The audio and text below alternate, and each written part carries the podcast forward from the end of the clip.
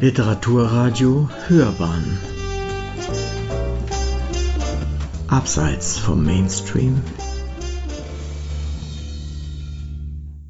Herzlich willkommen zu meiner Premierenlesung ähm, von Feuertaufe. Lorenz Lovis ermittelt. Kurz Info davor. Der Onkel Sebastian ist verstorben und am Sterbebett hat er dem Lorenz Lovis den, das Versprechen abgerungen, ähm, dass er den Mesnerhof übernimmt. Jetzt, wo wir jetzt anfangen, geht Lorenz Lovis zum ersten Mal als Eigentümer des Mesnerhofs dorthin. Was passiert, werdet ihr gleich erfahren. Lovis fühlte sich wie ein Eindringling, als er die Küchentür aufzog. Beim Anblick des leeren Stuhls am Herd fühlte er einen Stich in der Magengrube. Sein Blick fiel auf den Stapel mit Gedenkkärtchen. Sebastian lachte ihm entgegen, so wie man ihn vor der Krankheit gekannt hatte, mit Strohhut, Zahnlücke und tausend Fältchen um die Augen. Es kam ihm nach wie vor unwirklich vor, dass der Onkel nicht mehr auf seinem angestammten Platz in der Küche saß, einen Zigarettenstummel im Mundwinkel und ein Glas Rotwein neben sich.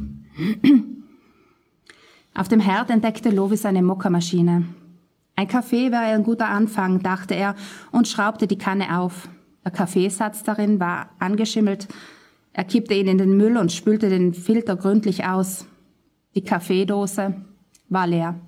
Natürlich. Entnervt fuhr er sich durchs Haar und ließ sich auf einen der weiß lackierten Stühle sinken. Mit einem Schwall kalter Luft öffnete sich die Tür und Angelika betrat die Küche. Sie zog mit der rechten Hand den Reißverschluss ihrer Fließjacke auf, mit der linken wuchtete sie eine Einkaufstüte auf den Tisch. Unwillkürlich musste Lovis grinsen.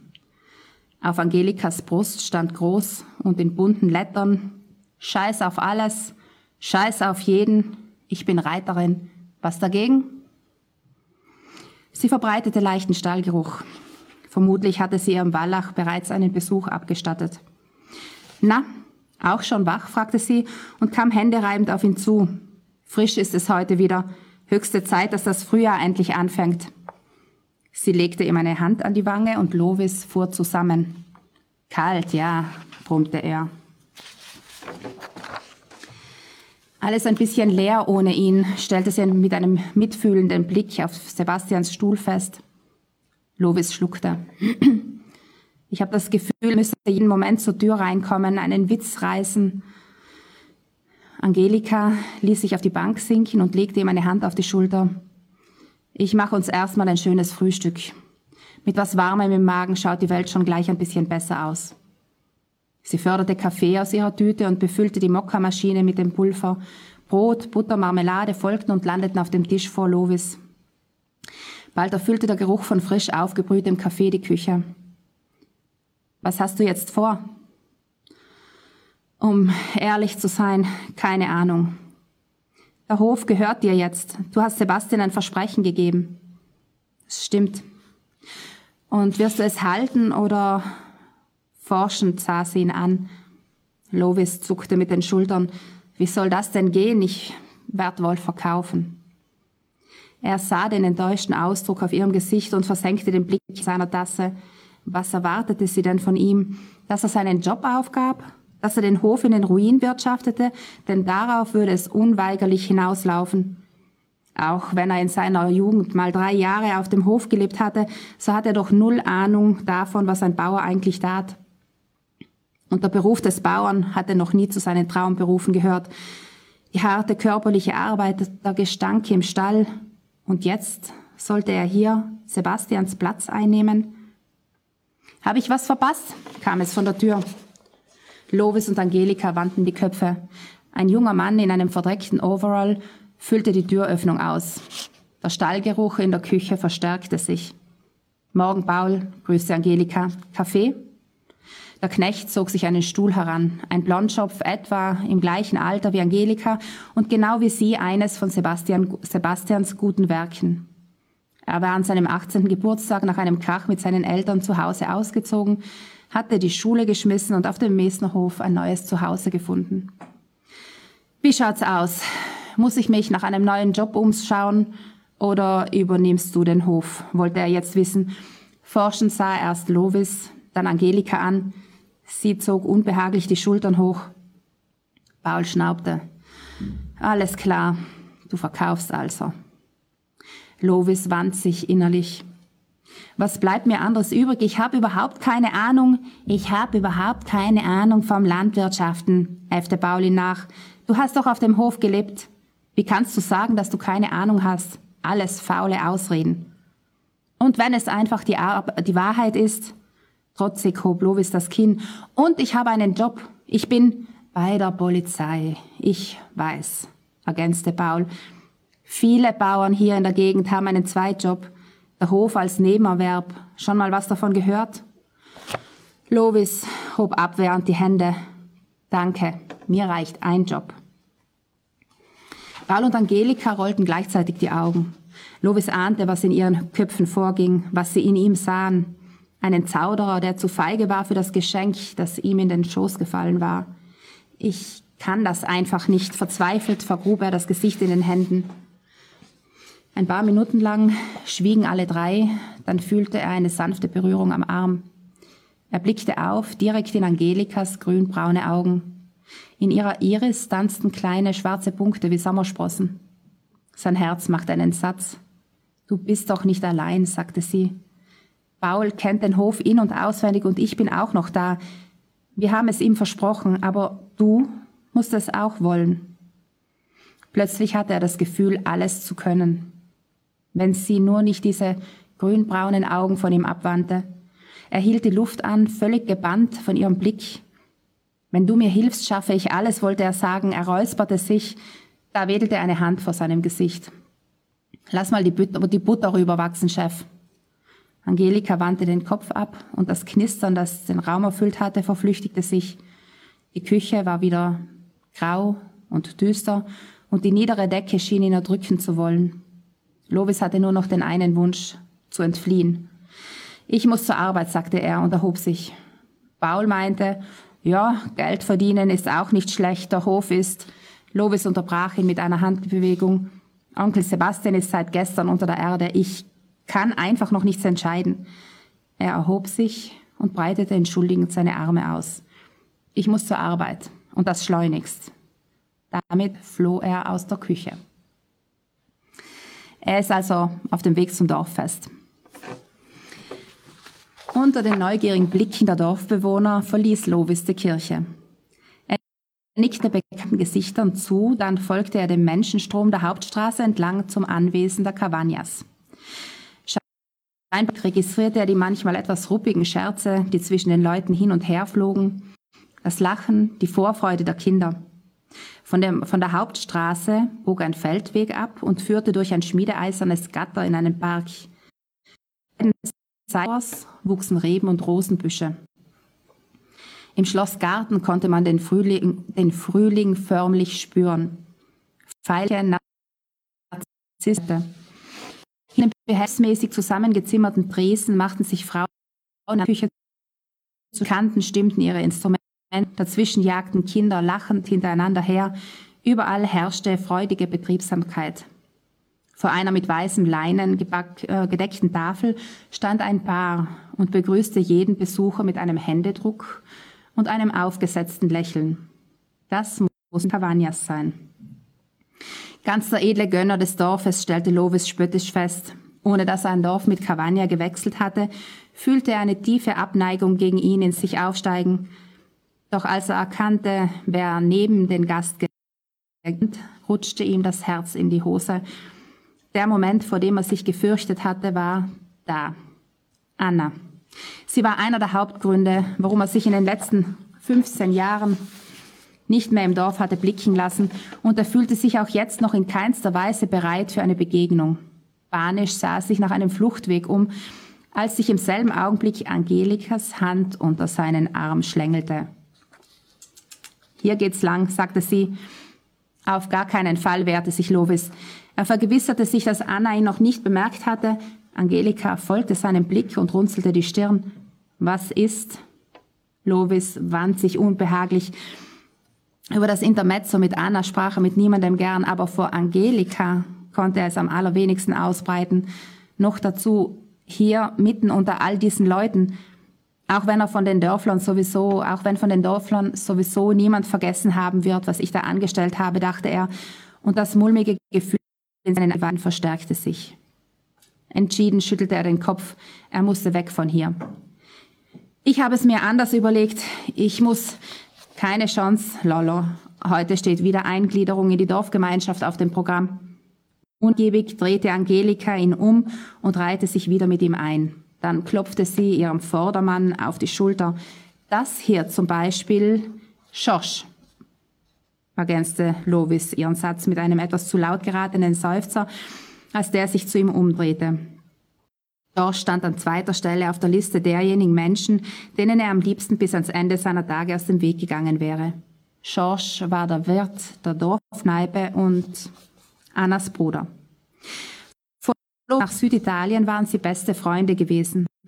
Aber seit der geplatzten Hochzeit hatte es nicht über sich gebracht, den Kontakt zu ihm zu suchen. Na also, Angelika nickte dem Dorfwirt zu und gab Lovis ein auf die Schulter. Dann spielt mal schön, Jungs, und nicht raufen. Sie lachte und sah sich um. Mein Typ ist da drüben gefragt. Sie deutete zu den Frauen, die in der improvisierten Küche Krapfen vorbereiteten, und schon war sie verschwunden. Schorsch, Lovis. Verlegen standen die beiden da, die Hände in den Hosentaschen vergraben und sahen ihr nach. Unauffällig musterte Lovis seinen Jugendfreund. George war behäbig geworden. Ein Bäuchlein füllte die Tracht der Musikkapelle aus. An seinem Finger hing ein goldener Ring. Verheiratet, stellte Lovis fest, und insgeheim wünschte er seinem Freund alles Gute. Gutes Mädchen, die Angelika, hat es nicht immer leicht gehabt in ihrem Leben, sagte George. Lovis wusste nicht, was er meinte und brummte unbestimmt. Hab dich vermisst, alter Knabe. Keine so von hoch mir nicht geschaut. Verstanden ist, das wäre mit meinen verwunderten Blick zu. Gibt es eine Möglichkeit, ungesehen an ihr vorbeizukommen? George feixte. Das kann ja noch lustig werden mit euch beiden. Aber er legte den Arm um Lovis und führte ihn weg von den Cavagnas, wobei er ihn mit seinem massigen Körper verdeckte. Und du bist Karabiniere geworden. Weiß Karabiniere ist? Ohne eine Antwort abzuwarten, fuhr er direkt fort, ein blau angezogenes, rot gestreiftes, gesetzlich geprüftes, staatlich zugelassenes Abführmittel.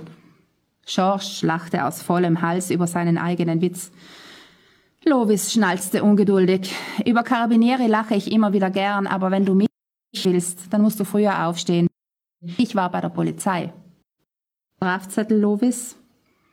Lovis verdrehte die Augen himmelwärts. Das italienische Polizeisystem war ein Kapitel für sich. Es reichte nicht ein Polizeiapparat, nein, es gab unzählige Polizeiorganisationen, deren Zuständigkeiten sich teilweise überschnitten. Neben den Carabinieri, über die jeder Italien gern witzelte, gab es die Anti-Mafia-Abteilung DIA, die Provinzial- und Gemeindepolizei, eine Gefängnis-, Finanz- und Küstenpolizei und sogar die Forstbeamten gehörten bis vor kurzem dem Polizeiapparat an. Ein heilloses Durcheinander, in dem das Verbrechen blühte und florierte.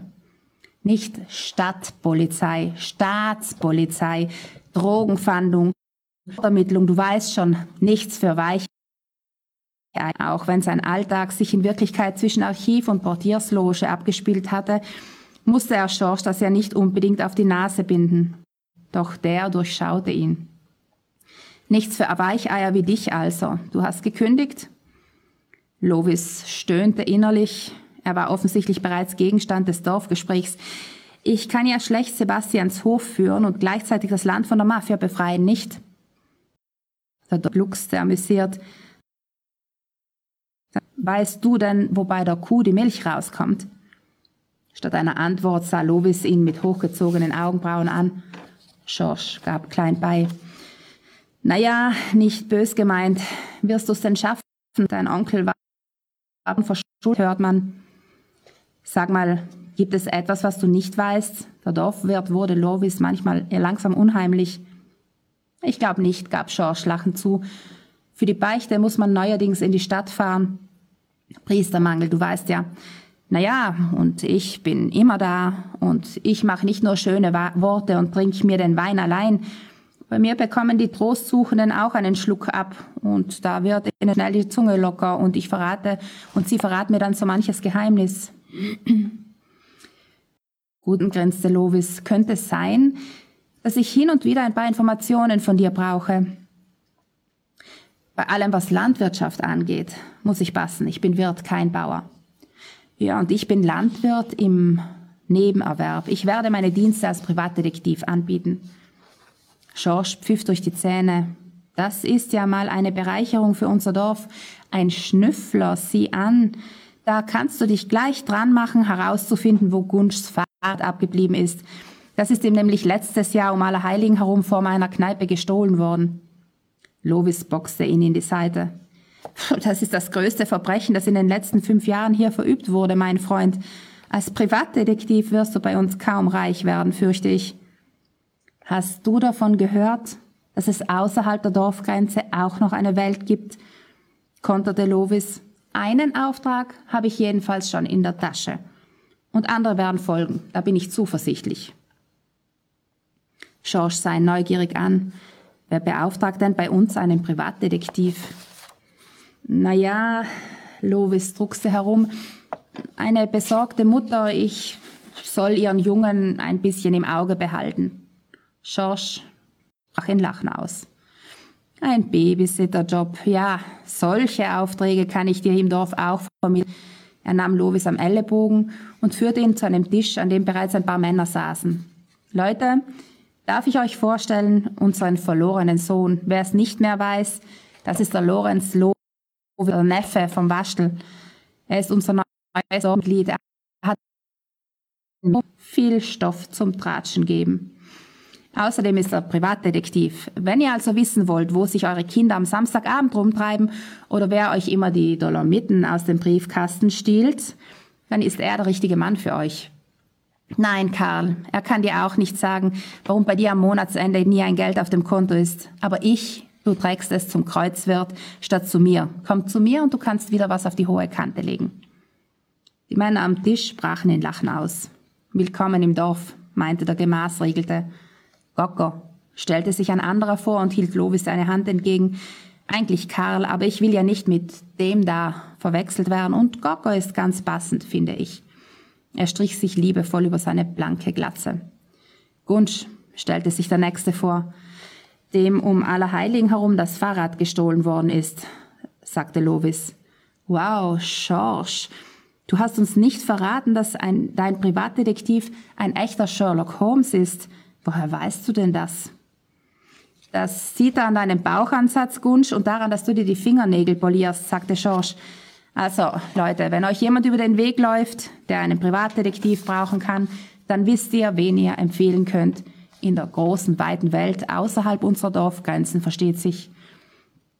Schorsch schoss Lovis einen spöttischen Seitenblick zu, dann packte er ihm am Ellenbogen und zog ihn weiter. Beim Baron ist die Luft rein.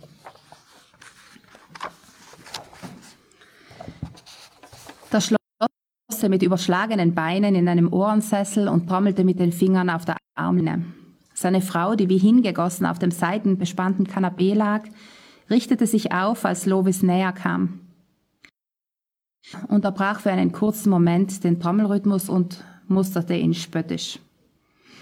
Unbehaglich verlagerte Lovis sein Gewicht von einem Bein auf das andere, die alten Dielenbretter ächzten. Ihm war wie einem Bittsteller zumute und das verdross ihn. Der liebe Herr Baron wollte schließlich etwas von ihm und nicht umgekehrt. Darf ich, fragte er trotzig und steuerte, ohne eine Erlaubnis abzuwarten, auf einen der zierlichen Stühle zu, die um ein Rokoko entstanden. Cavagna vollführte eine wedelnde Handbewegung, die man als du, was du nicht lassen kannst, interpretieren konnte. Seine Ehefrau knipste ihr Zahnpasta Reklamelächeln an. Aber natürlich, Herr Lovis, nehmen Sie Platz. Er setzte sich. Spannungsgeladenes Schweigen breitete sich aus. Er nutzte es, um sich etwas gründlicher in dem Raum umzusehen. Eines der Ölgemälde zog seine Aufmerksamkeit auf sich. Es zeigte Cavagna in der Tracht des Malteserordens. Überheblich schaute er den Betrachter herab. Krötenaugen, dachte Lovis angewidert.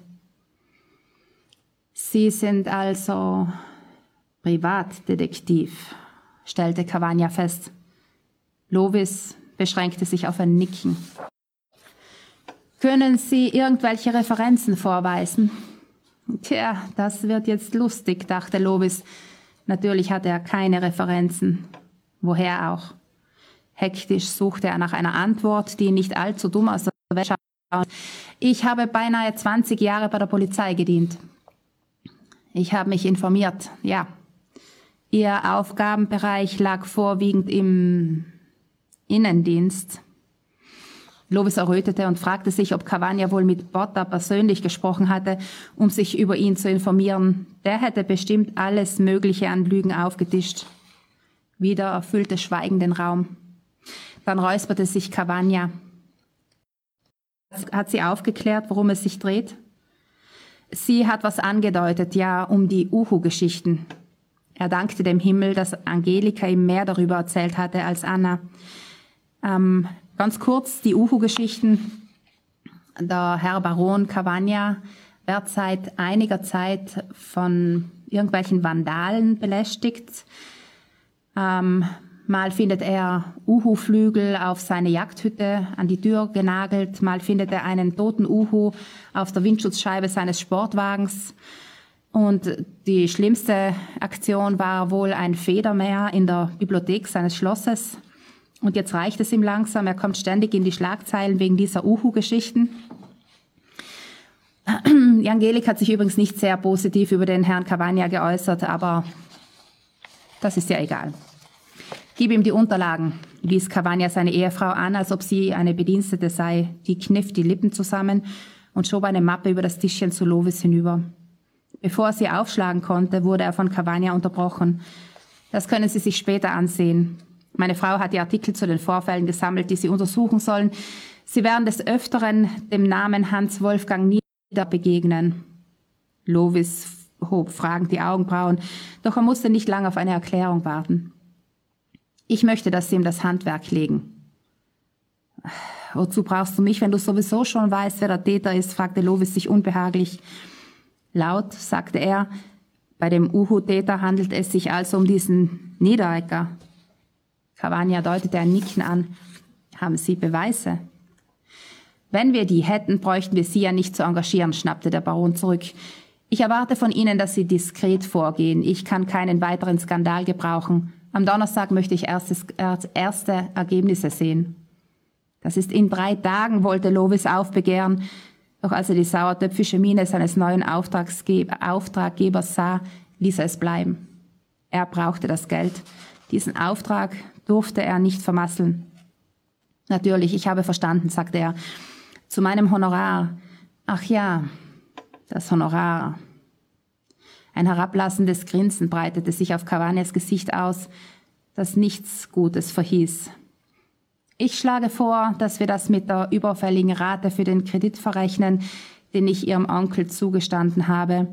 Sie finden eine Kopie des Schuldscheins oben auf in der Mappe. Sie sind sicher noch nicht dazu gekommen, die Unterlagen Ihres Onkels zu sichten.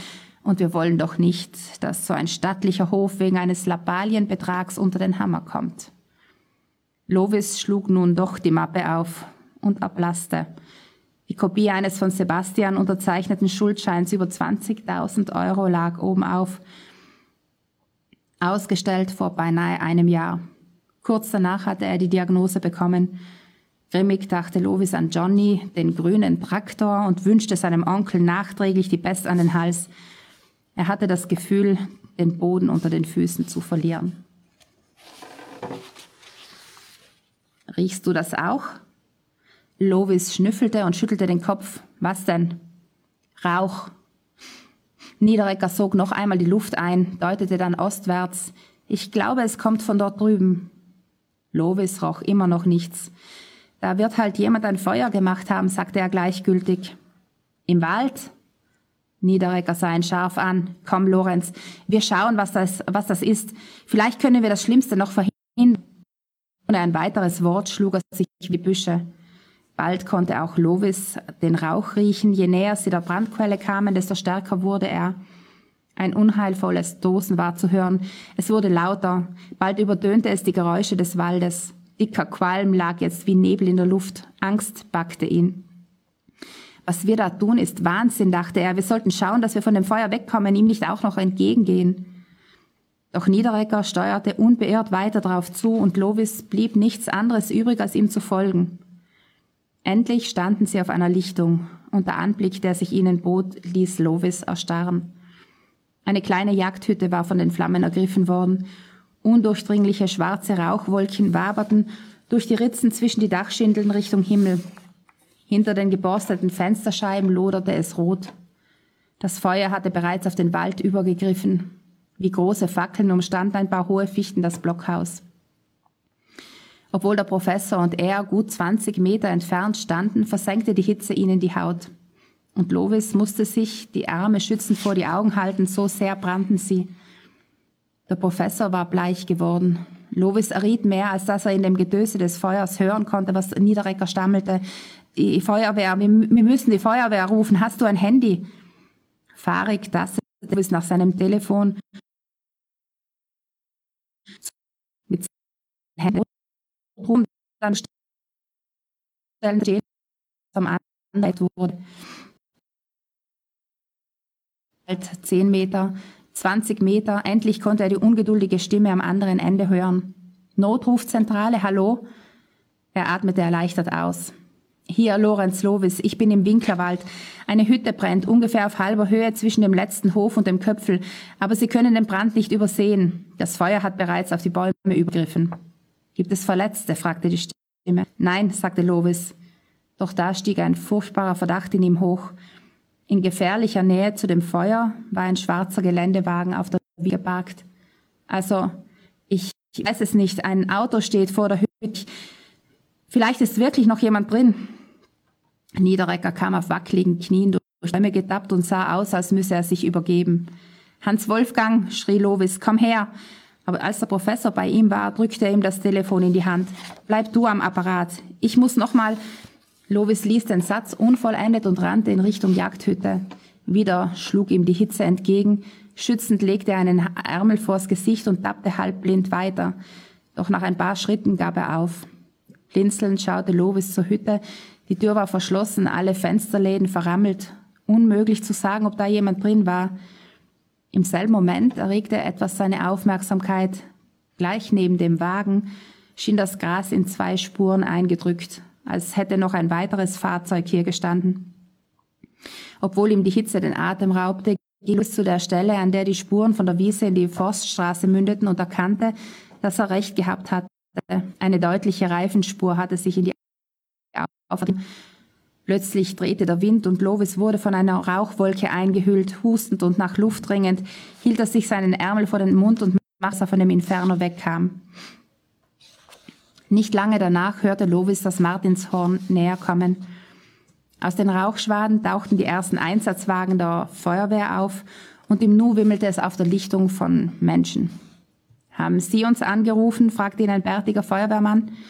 Lovis nickte stumm. Ihr Name? Er gab Auskunft und erntete ein knappes Nicken. Hier stehen und halten Sie sich zu unserer Verfügung. Sie beobachtete, wie die Feuerwehrleute auf der Lichtung herumrannten, Schläuche entrollten und endlich ihre Wasserrohre errichteten. Es sah so hilflos aus, dass Lovis beinahe Mitleid mit den Einsatzkräften bekam. Der Wasserstrahl, der einen erwachsenen Mann von den Beinen gerissen hätte, bewirkte an der Brandstelle kaum etwas. Ein scharfer Schmerz im Bein ließ ihn zusammenfahren, eine dicke rote Waldameise. Verärgert wischte er das Insekt weg, um festzustellen, dass sie nicht die einzige war. Er saß keine drei Meter vor einem riesigen Ameisenhaufen entfernt. Die Tiere machten offenbar ihn für die grässliche Luft und die Hitze verantwortlich und sagten ihm den Kampf an. Lovis sprang auf und schlug auf seinen Beinen herum. Er fluchte. Es reicht, komm Barnabas. Das ist sein Bernardinerhund. Wir verkrümmeln uns. Aber nach wenigen Schritten ließ ihn ein scharfer Ruf zusammenzucken. Aufgeregte Schreie von der Jagdhütte halten. Die Feuerwehrleute hatten die Tür eingetreten, wohl um besser an den Brandherd im Inneren der Hütte zu kommen, und standen nun im Kreis um die Überreste der Jagdhütte. Lovis lugte die Schulter und ihm stockte der Atem. Auf dem Boden lag ein Mensch, schwarz wie ein Stück Kohle, gekrümmt, mit ausgestreckter Hand, die Kleider und Haare zu Klumpen geschmolzen, das Gesicht zur Unkenntlichkeit verunstaltet, der Mund grinste lippenlos Richtung Himmel. Der Geruch nach versenktem Fleisch stieg Lovis in die Nase. Er würgte.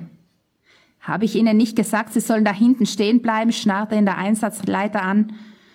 Lovis nickte und wünschte, er hätte dem Mann gehorcht. Danke fürs Dabeisein.